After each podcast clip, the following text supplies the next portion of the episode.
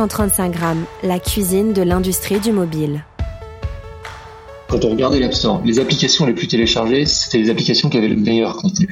Aujourd'hui, le marché a un peu changé. Aujourd'hui, quand on prend les applications les plus téléchargées, on voit des grosses sociétés. C'est souvent les applications qui ont le plus de moyens euh, qui vont pouvoir connaître le succès. On veut changer ça. Euh, un peu comme le publishing a, changé ça dans le gaming, nous on veut changer ça sur la partie non gaming.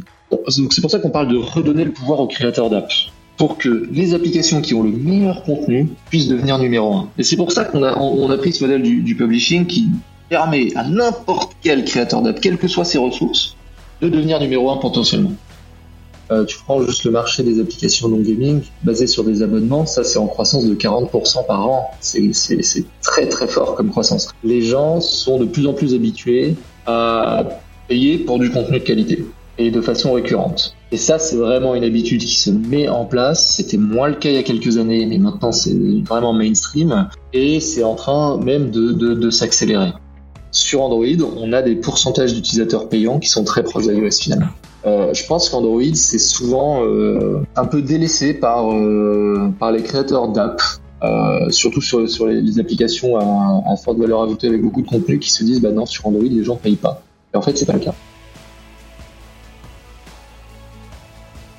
135 grammes, les coulisses de votre smartphone.